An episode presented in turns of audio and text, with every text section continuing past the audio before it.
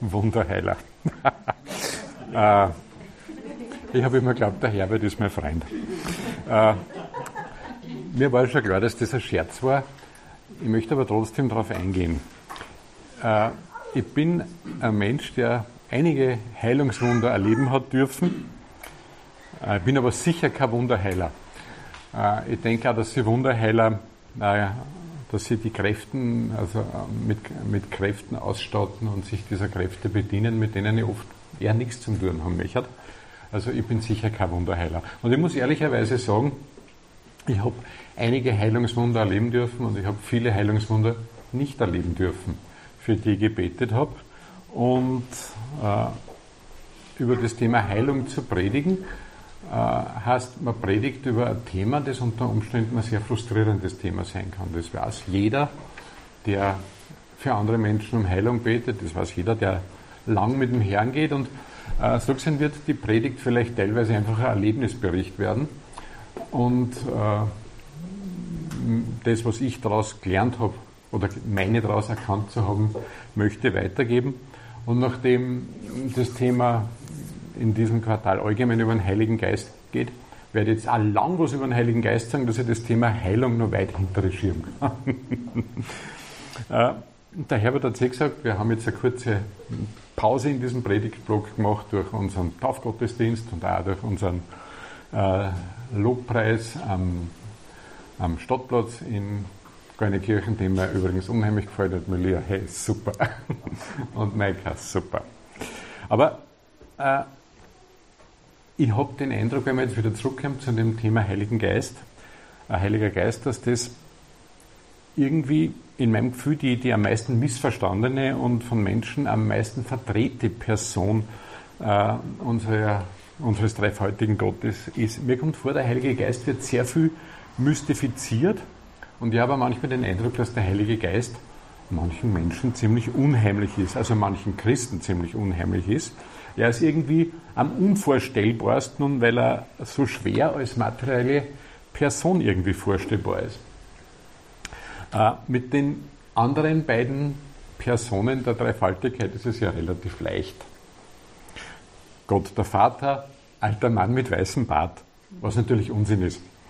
Gott der Sohn, junger, brünetter Mann mit verklärtem Gesichtsausdruck, was sehr unwahrscheinlich ist.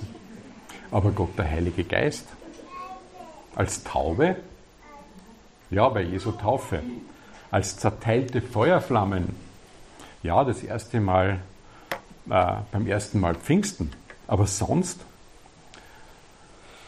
ich habe genauso wie ihr übrigens relativ regelmäßig mit ihm zu tun, weiß allerdings nicht, wie er aussieht. Gut, ehrlicherweise muss ich zugeben, ich weiß ja auch nicht, wie Gott der Vater aussieht. Und nebenbei bemerkt, äh, hat uns Gott ja das, Gebet, äh, das Gebot gegeben, uns kein Bildnis zu machen, weil Bildnisse ganz schnell zu Götzenbildern werden, die dann anstatt des dahinterstehenden Gottes angebetet werden. Wir sollten daher die Frage des Aussehens nicht überbewerten. Aber wenn ich jetzt ganz ehrlich bin, ich weiß trotzdem, wie der Heilige Geist aussieht. Und ich sehe ihn auch ziemlich häufig, auch jetzt zum Beispiel im Moment. Und falls da jemand neugierig geworden sein sollte, die Auflösung gibt es am Ende der Predigt. Daher ersuche ich euch, nicht, nicht einzuschlafen, weil dann werdet ihr das Ergebnis auch hören, wie ich weiß, dass der Heilige Geist ausschaut. Aber trotzdem, wie gesagt, habe ich den Eindruck, dass bei Gesprächen über den Heiligen Geist, also wenn ich mit anderen über den Heiligen Geist spreche, dass manche ein bisschen fremdeln. Und ich weiß eigentlich nicht genau warum. Wenn wir genau nachdenken, sagen wir häufig Gott, wenn wir eigentlich Gott den Heiligen Geist meinen. Zum Beispiel, Gott hat mir gezeigt oder Gott hat mir gesagt oder das hat Gott gewirkt. Und ich denke, am besten kann man das so ausdrücken. Immer, wenn wir Gott in Aktion erleben, dann erleben wir den Heiligen Geist in Aktion.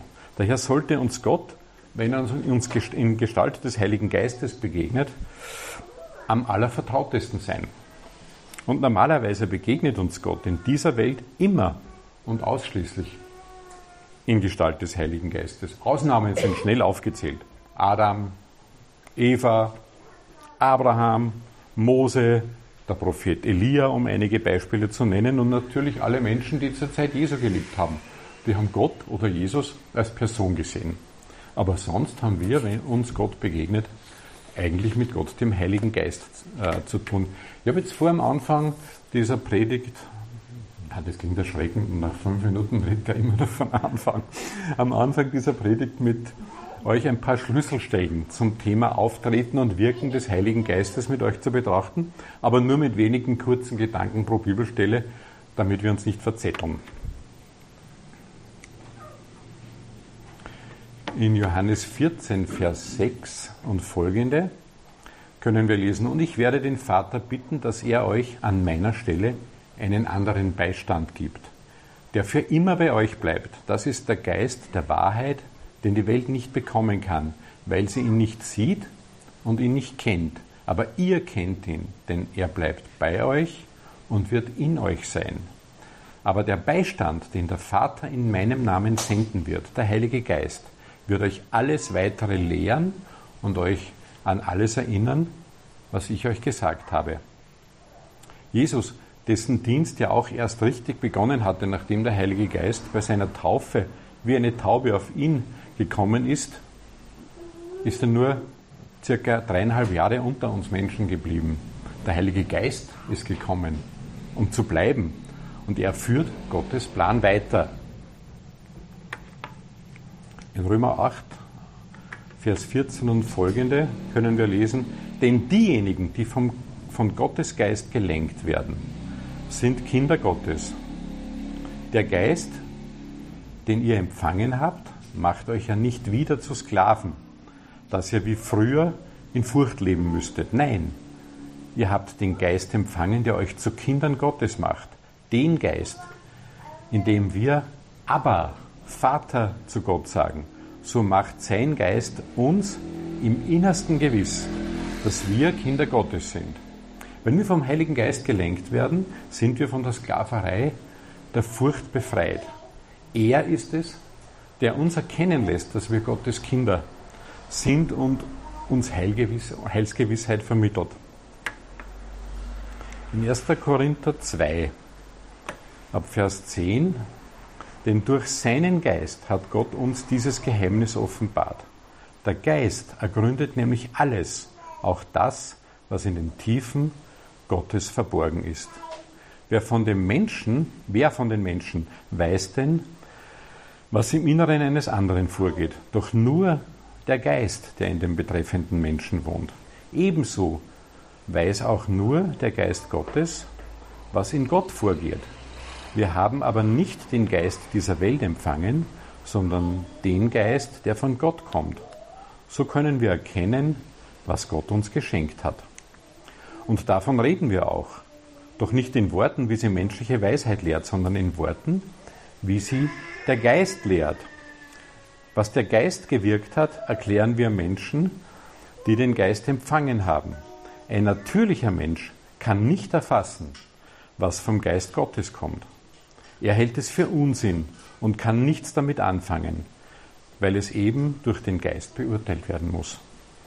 Ohne vom Heiligen Geist erfüllt und geleitet zu sein, wäre es unmöglich für uns, Gottes Plan und sein Erlösungswerk wirklich zu verstehen.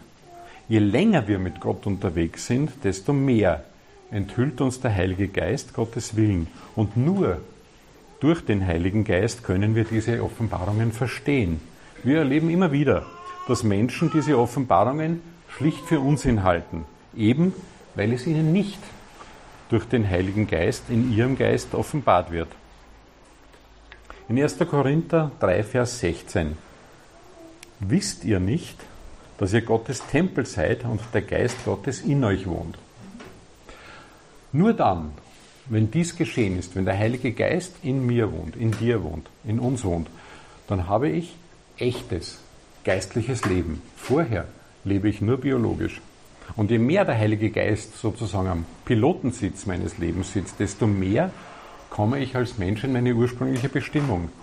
Der eine Mensch, bei dem dies zu hundertprozentig passiert ist, Jesus Christus konnte von sich sagen, wer mich gesehen hat, hat den Vater gesehen, wie es in Johannes 14, Vers 9 heißt.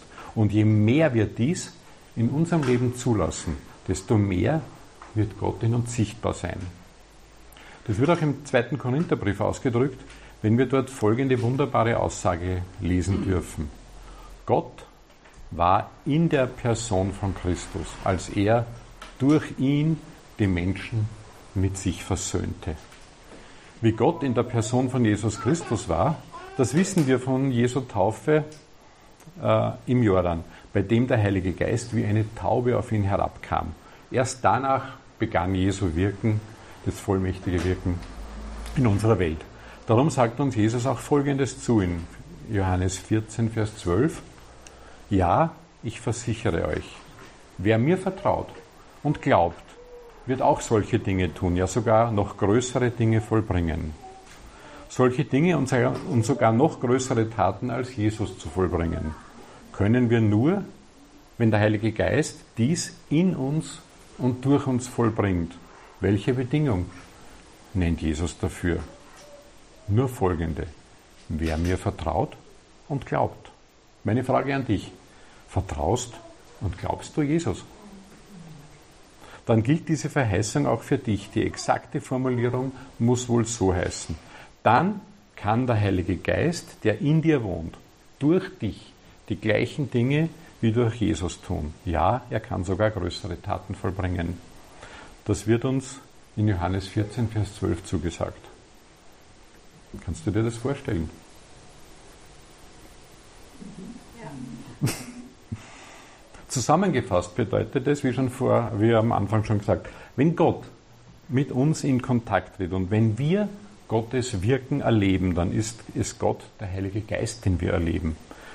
Gehen wir einen Schritt weiter und wenden uns dem Kapitel zu, um das sich unsere aktuelle Predigtreihe äh, handelt. In 1. Korinther 12 ab Vers 3. Und ohne den Heiligen Geist kann keiner sagen, Jesus ist der Herr. Nun gibt es verschiedene Zuteilungen an geistlichen Gaben, doch nur ein und denselben Geist. Es gibt verschiedene Dienste, durch nur ein und denselben Herrn. Es gibt verschiedene Kräfte, doch nur ein und denselben Gott, der alles in allen wirkt. Und an jedem von uns will sich der Geist zum Nutzen der Gemeinde offenbaren. Dem einen wird vom Geist das Wort der Wahrheit gegeben. Ein anderer kann durch denselben Geist Einsicht vermitteln. Einem dritten wird eine besondere Glaubenskraft geschenkt und einem anderen wieder Heilungsgaben. Alles durch denselben Geist. Der Geist ermächtigt den einen, Wunder zu wirken. Einen anderen lässt er Weisungen Gottes verkündigen. Ein dritter erhält die Fähigkeit zu unterscheiden, was vom Geist Gottes kommt und was nicht. Einer wird befähigt, in nicht gelernten fremden Sprachen zu reden und ein anderer sie zu übersetzen. Das alles wird von ein und demselben Geist bewirkt, der jedem seine besondere Gabe zuteilt, wie er es beschlossen hat. Interessanterweise ist zum Beispiel die Gabe, Dämonen auszutreiben, wie es in Markus 16, Vers 17 angeführt ist, hier in 1. Korinther 12 nicht angeführt. Ich glaube, und das deckt sich mit meiner persönlichen Erfahrung, dass der Heilige Geist zumindest manche Gaben nicht zuteilt wie ein Werkzeug, das wir ständig parat haben und das wir nach unserem, über das wir nach unserem Belieben verfügen können, wie über einen Akkuschrauber aus unserem Werkzeugkasten. Er bleibt immer der Herr der Geistesgaben. Andererseits hat mir der Heilige Geist Gaben verliehen, von denen ich weiß und die für mich, wie will ich sagen, abrufbar sind. Ich persönlich habe verblüffende Geistesgaben in mir erleben dürfen, nach denen ich mich niemals selber ausgestreckt hätte und für die mir ehrlich gesagt von mir aus der Mut gefehlt hätte, danach zu streben oder auch nur irgendetwas persönlich damit zu tun zu haben. Und trotzdem hat der Heilige Geist durch mich gewirkt, weil ich offenbar in der entsprechenden Situation der Einzige war, der verfügbar war. Und daher hat der Herr mich benutzt, um zu wirken. Die schon häufig berichtete Geschichte der wunderbaren Erweckung und teilweise Heilung meines Motorradbuddies Günther fällt in diese Kategorie. Ich werde nachher noch ganz kurz darauf eingehen. Es hat sogar Situationen gegeben, wo ich zuerst nicht bereit war, zur Verfügung zu stehen und daher nachdrücklicher geworden ist. Erinnert mich ein bisschen so an den Propheten Jona. Da hat er ja sehr nachdrücklich werden müssen. Äh, aber diese Erlebnisse im Zuge der Predigt zu erzählen, wären jetzt in Summe einfach, das wäre zu langwierig. Aber ein spezielles Ereignis möchte ich doch mit euch teilen. Es hat sich vor einigen Jahren zuerst in unserem Haus und in weiterer Folge in einem großen Krankenhaus in Linz abgespielt. Und das war für mich so drastisch, weit über die Vorstellung, so etwas je selbst zu erleben hinaus, äh, dass es äh, ja, ganz unvorstellbar war.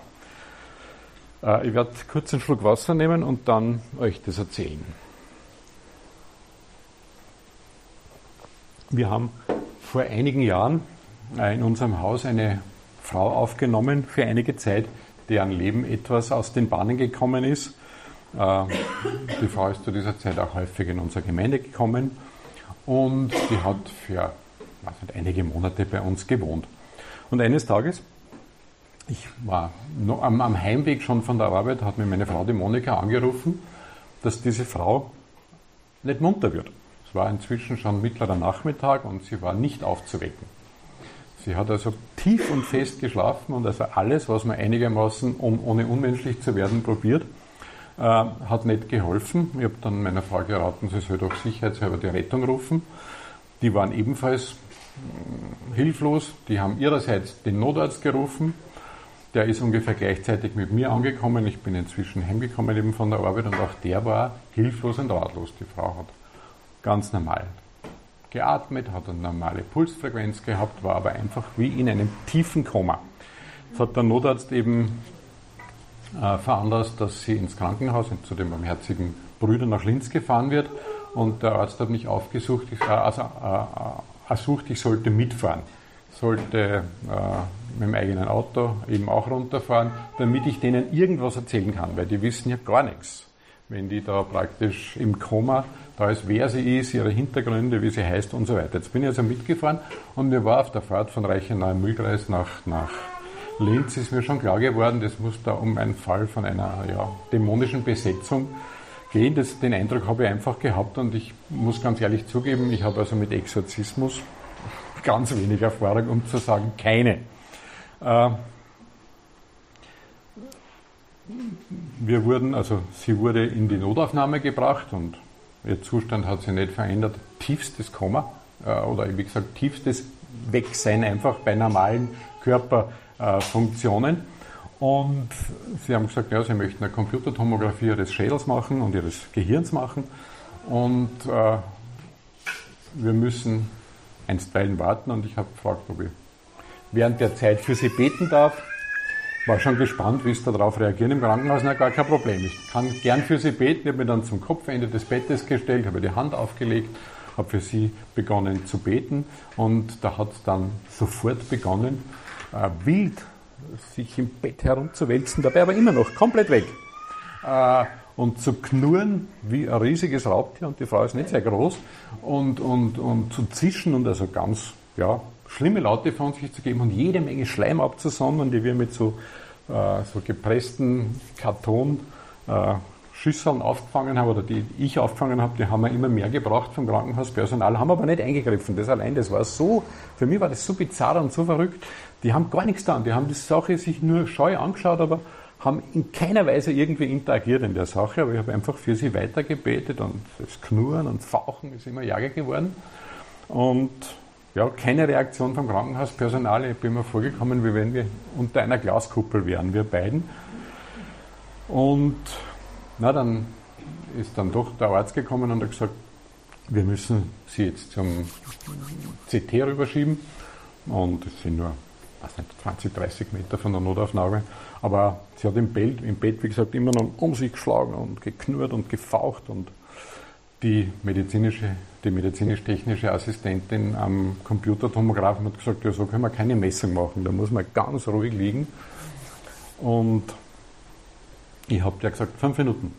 Keine Ahnung, woher ich das gewusst habe. Jedenfalls drei, vier Minuten später hat sie dann auf einmal schlagartig aufgehört, ist munter geworden, war komplett außer sich und überrascht, wo sie ist wacht im Krankenhaus auf und nicht in dem Zimmer, das wir ihr zur Verfügung gestellt haben. Ich war wie gesagt, ganz äh, innerlich aufgeregt und komplett durchgeschwitzt vor der Anstrengung, die sie hinter sich gehabt hat. Ich habe es dann beruhigt, habe gesagt, alles in Ordnung, wir sind im Krankenhaus, wir machen jetzt nur CT. Und das CT haben wir dann auch abwickeln können, ganz ohne Probleme. Das hat auch nicht irgendein Problem erwiesen, äh, ergeben. Sie hat ganz normale Gehirnfunktionen gehabt. Also wieder zurück in die Notaufnahme. Der Arzt hat gesagt, ja, wir müssen es unbedingt in den Medcampus irgendwas, also das ehemalige Wagner-Jahre-Krankenhaus, überstellen, äh, weil in dem Zustand ist nichts anderes möglich. Ich habe zum Doktor gesagt, nein, nein, ich nehme es mit heim. Der Doktor hat gesagt, ja, Sie nehmen es mit heim. Ich bin mir vorgekommen wie so ein jede Ritter im Krieg der Sterne, der mit einer Bewegung alle Leute kontrollieren kann. Es war eine, so eine bizarre Situation für mich. Jedenfalls, ich habe mir ins Auto geladen, Sie war dann eigentlich recht fröhlich, aber wie gesagt, klatsch, nass, nass geschwitzt in der Pyjama, bis dann neben mir gesessen ist und die Sache war dann vorbei. Aber das war für mich zum Beispiel so ein Ereignis, da war ich in keiner Weise darauf vorbereitet. Ich habe keinerlei Erfahrung gehabt und ich war der Einzige, der verfügbar war. In, in dem Fall jetzt äh, mit der Frau ins Krankenhaus zu fahren und sie da freizusetzen. Ich habe das noch nie gemacht. Äh, und ganz ehrlich, ich reiße mich nicht wirklich darum, das wieder zu machen. Das war auch für mich also eine ziemliche Herausforderung. Und ich muss ehrlich sagen, der Anteil, wie gesagt, meiner an den Geschehnissen, mein eigener Anteil ist eigentlich nur daraus bestanden, ich war körperlich und geistlich, wie gesagt, verfügbar. Und ich erzähle das nicht, um jetzt irgendwie anzugeben, um mich wichtig zu machen. Ganz im Gegenteil. Wenn ich das gewusst hätte, was da auf mich zukommt, was ich da erleben würde, hätte ich möglicherweise im Vorfeld schon äh, den Mut verloren. Interessant, die einzige Geistesgabe, nach der ich mich wirklich aktiv ausgestreckt habe, und das sogar im Rahmen einer Gemeindeversammlung in dieser Gemeinde, nicht in diesen Räumlichkeiten, aber in dieser Gemeinde. Äh, und die Gabe hat mir der Herr nicht verliehen, das ist die Gabe der Zungenrede. Und ich persönlich habe sogar eine Vermutung, warum das so ist. Und wenn jetzt irgendjemand ein Problem damit hat, dass ich diese Gabe nicht habe, dann bitte direkt zum Heiligen Geist gehen und das mit ihm besprechen. Ich persönlich bin dafür nicht zuständig. Maika lacht. Wir haben gestern einen kurzen WhatsApp-Dialog gehabt, wo das vorgekommen ist. Äh, ja, und jetzt wenden wir uns endlich der Gabe der Heilung zu. Ich kann das nicht ewig rausschieben, ich muss mit dem eigentlichen Predigtthema irgendwann stellen. Und für mich fällt die Gabe der Heilung ganz klar in die Kategorie der Geistesgaben nicht beliebig abrufbar. Denn wenn das nicht so wäre, dann würde es keinen einzigen kranken Nachfolger Jesu geben. Wenn wir immer die Gabe der Heilung hätten, wäre keiner von uns krank. Muss man ganz ehrlich sagen. Und wir alle wissen, dass dem leider nicht so ist. Ich möchte mit euch jetzt mit, äh, mit euch zwei Heilungsberichte in der Bibel ansehen, die unmittelbar hintereinander folgen und die ziemlich unterschiedlich sind. Die stehen in Markus 5, 21 bis 43 und nachdem das ziemlich viel Text ist, werde ich es ein bisschen komprimieren. Wir haben es da mit dem Synagogenvorsteher äh, äh Vorsteher Jairus zu tun.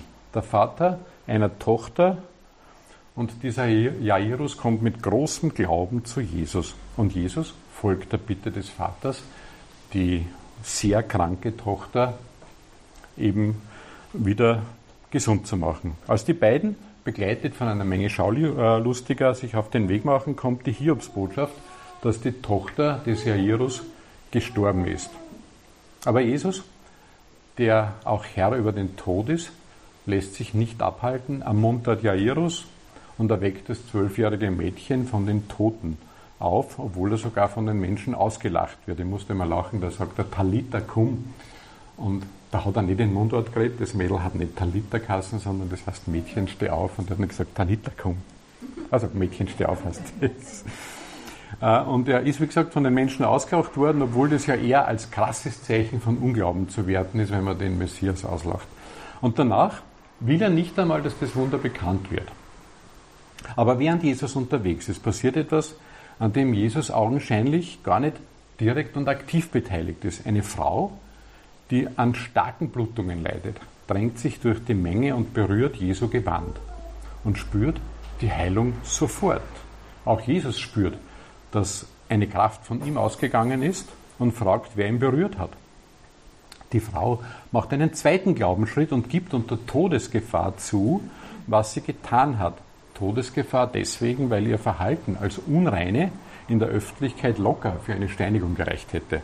Und Jesus, Jesus bestätigt ihr nochmals, dass sie geheilt ist und ihr Glaube sie gerettet hat. In einem Fall ist es der Glaube eines nahestehenden Menschen, nämlich der Vater Jairus für seine Tochter, der für die kranke Person glaubt. Im anderen Fall ist es der Glaube der kranken Person selbst, der zur Heilung führt. Und dieses Muster wiederholt sich prinzipiell in fast allen Geschichten der Bibel, äh, die sich um Heilung drehen. Der Glaube führt zu Jesus und dadurch zur Heilung. Aber was ist mit dieser Geschichte? Die steht in 2. Korinther 12 ab Vers 7. Und das ist der Apostel Paulus, äh, der das berichtet. Ja, ich habe außerordentliche Offenbarungen gehabt, damit ich mich darauf, damit ich mir darauf aber nichts einbilde, hat Gott mir einen Dorn ins Fleisch gedrückt. Ein Engel Satans darf mich mit Fäusten schlagen, damit ich nicht überheblich werde. Dreimal habe ich den Herrn angefleht, mich davon zu befreien. Doch er sagte zu mir, meine Gnade muss dir genügen, denn meine Kraft ist in den Schwachen mächtig. Jetzt bin ich sogar stolz auf meine Schwachheit, weil so die Kraft von Christus auf mir ruht. Deshalb freue ich mich über meine körperlichen Schwächen, ja selbst über Misshandlungen, Notlagen, Verfolgungen und Ängste, die ich für Christus ertrage. Denn wenn ich schwach bin, bin ich stark. Niemand wird wohl dem Apostel Paulus ernsthaft unterstellen, dass es ihm an Glauben gemangelt hätte. Doch seine dreimalige Bitte um Erlösung wurden nicht erhört. Gottes Antwort auf sein Flehen lautet, meine Gnade muss dir genügen. Paulus hat verstanden, warum ihn Gott diese Last tragen lässt, damit ich nicht überheblich werde. Nun, Paulus weiß natürlich, dass Überheblichkeit, Stolz und vermeintliche eigene Stärke zu seinen gefährlichsten Feinden gehören, weil sie ihn dazu verführen könnten, aus eigener Kraft zu versuchen, das aufgetragene Werk Gottes zu tun. Gott erklärt es ihm, meine Gnade muss dir genügen, denn meine Kraft ist in den Schwachen mächtig. Ich bitte euch jetzt, euch kurz zurück zu erinnern an eine Predigtreihe von Franz Tauber. Ende Juni, Anfang Juli, glaube ich, war das, in diesem Jahr zum Thema Demut. Franz hat da einmal von Demut 2.0 gesprochen und jetzt schauen wir uns an, was Paulus aus dieser Lektion gelernt hat. In Vers 10. Deshalb freue ich mich über meine körperlichen Schwächen. Ja, selbst über Misshandlungen, Notlagen, Verfolgungen und Ängste die ich durch Christus ertrage. Denn wenn ich schwach bin, bin ich stark. Und zwar, weil sich dann Gott verherrlichen konnte und nicht Paulus selbst.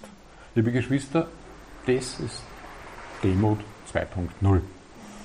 An dieser Stelle einmal eine kurze Zwischenfrage. Wer von euch hat schon für Kranke gebetet? Ich darf euch einladen, die Hände zu heben. Naja, viele. Viele bis alle.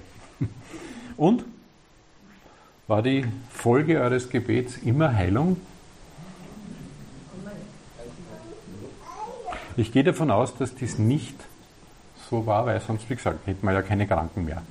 Sollte ich deswegen das Gebet für Heilung einstellen und die vom Heiligen Geist verliehene Gabe der Heilung, falls vorhanden, nicht nutzen? Natürlich dürfen und sollen wir heilen und für Heilung beten, aber wir müssen auch anerkennen, dass der Herr souverän selbst entscheidet, ob Heilung passiert und wir nicht immer verstehen, warum wir oder jemand anderer nicht geheilt wird. Paulus hat es verstanden und angenommen.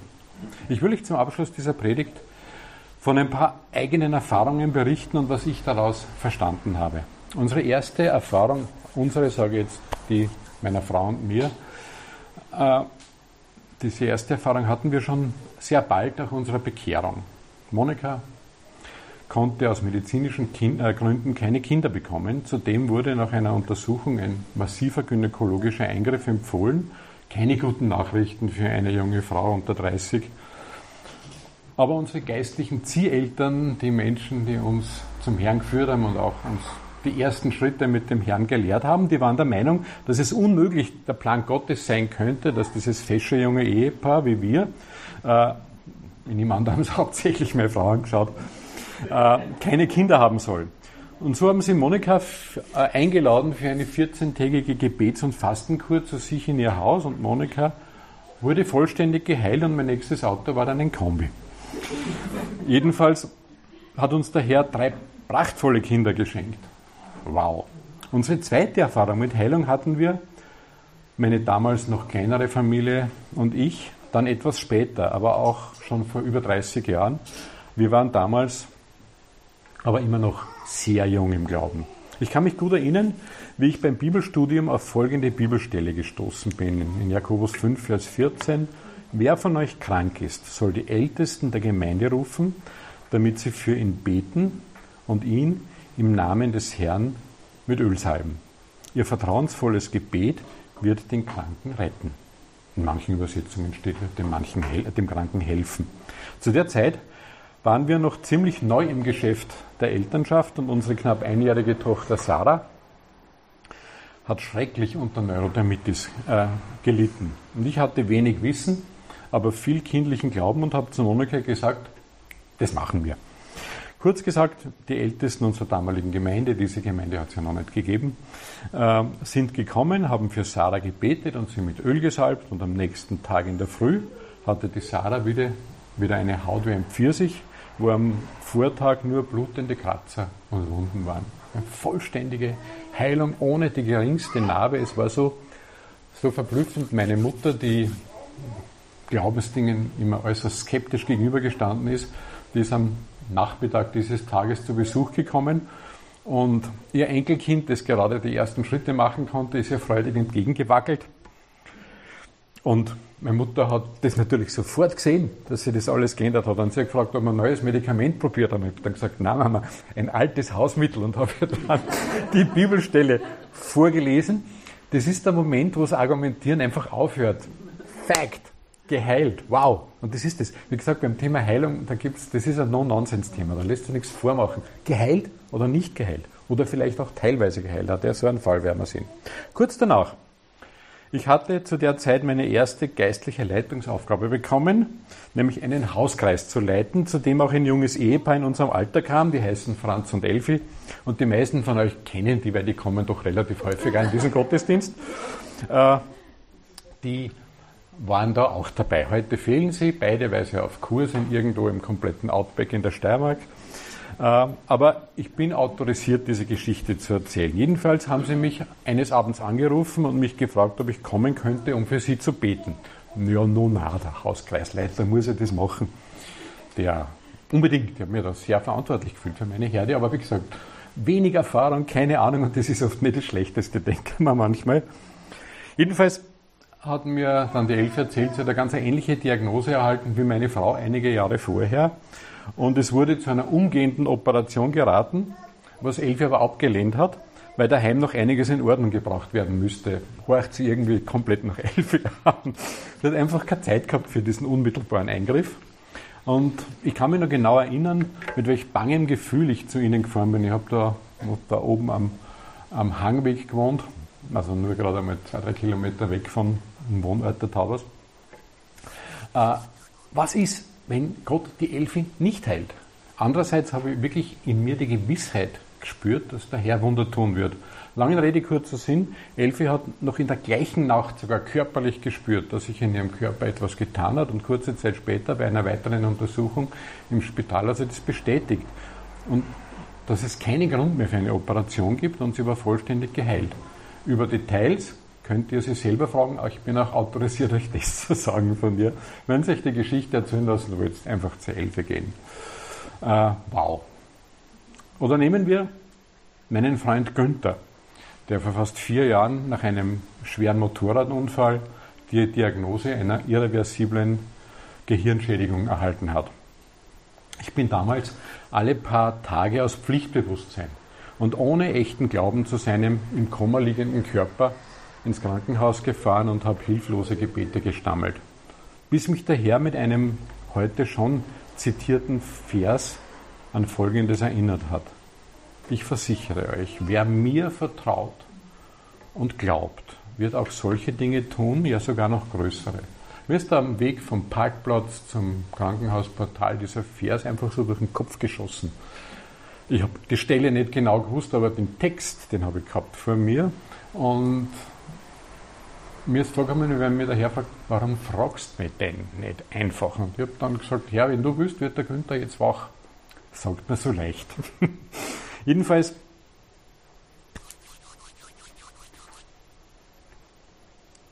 bin ich dann immer noch mit halbherzigem Glauben da in die Intensivstation reingegangen und Günther meine Hand, auf, meine Hand auf den Unterarm gelegt, der war im tiefen Koma ebenfalls, also Atemzug, Atemzug, ganz niedrige Herzfrequenz. Und ich habe die Hand auf seinen Unterarm gelegt, habe gesagt, grüß dich Günther, ganz leise. Und der ist in dem Moment aufgewacht. Ich bin so erschrocken. Ich bin so erschrocken, wie selten. Das war so auf so, so eine Distanz ungefähr. Und er war sofort da. Kein Gehirnschaden. Sofort gewusst, er hat nicht gewusst, wo er ist, weil das letzte, was er gesehen hat, war das Cockpit seiner neuen schönen BMW, das sie rasend schnell dem Hinterteil eines VW Passat nähert. Aber er hat sofort gewusst, wer ich bin. Und ja, wie gesagt, er ist geistig, also hat keine Folgeschäden. Und der Primat dieser Abteilung hat gesagt, vergessen Sie es, er wird nicht munter oder wenn, dann ist er Gemüse. Die Leute mit seiner Gehirnverletzung werden nichts mehr. Also echtes Wunder. Aber Günther sitzt immer noch im Rollstuhl mit einer inkompletten Querschnittlähmung. Und als er inzwischen bekehrt, voller Hoffnung, ich habe gewusst, ich bringe die, die Nummer nicht mit trockenen Augen rüber, aber egal mit voller Hoffnung und Zuversicht zum Heilungsgottesdienst mit Jan Eriksen in diese Gemeinde gekommen ist, in unsere Gemeinde. Da hat sich nichts verändert. Nein, 14 Tage später hat er einen Schlaganfall gekriegt dazu, der ihn sehr zurückgeworfen hat. Und er sitzt, wie gesagt, immer noch im Rollstuhl. Muss man das verstehen? Ich denke an mangelnden Glauben von Günther oder mir oder gar Jan Eriksen wird es wohl nicht gelegen sein. Ich könnte jetzt noch eine ganze Reihe solcher Begebenheiten erzählen, aber das würde nichts ändern. Ich habe es nicht im Griff, wann Gott heilt und es hängt offensichtlich nicht einmal davon ab, wie, wie halbherzig mein Gebet war, denn ich muss ganz ehrlich zugeben, mit einer gewissen Scham, als ich mich da zum Bett meines im Koma liegenden Freundes gesetzt habe, alle paar Tage, da habe ich nur aus Pflichtbewusstsein bin ich da gesessen. Aber echter Glaube war da nicht da, das war, das war zu viel. Das war in meiner kleinen Vorstellung mehr, als Gott machen würde.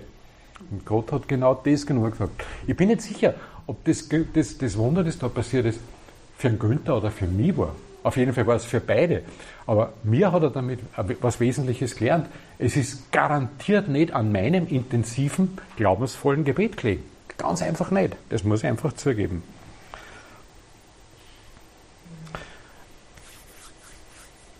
Ich weiß auf jeden Fall eins ist es richtig, dass wir für Heilung beten. Ich weiß, dass es falsch ist, wenn auch verständlich, wenn wir enttäuscht sind, wenn der Herr andere Pläne als körperliche Heilung hat, weil er aus seiner Sicht wichtig, weil es aus seiner Sicht Wichtigeres gibt als körperliche Heilung.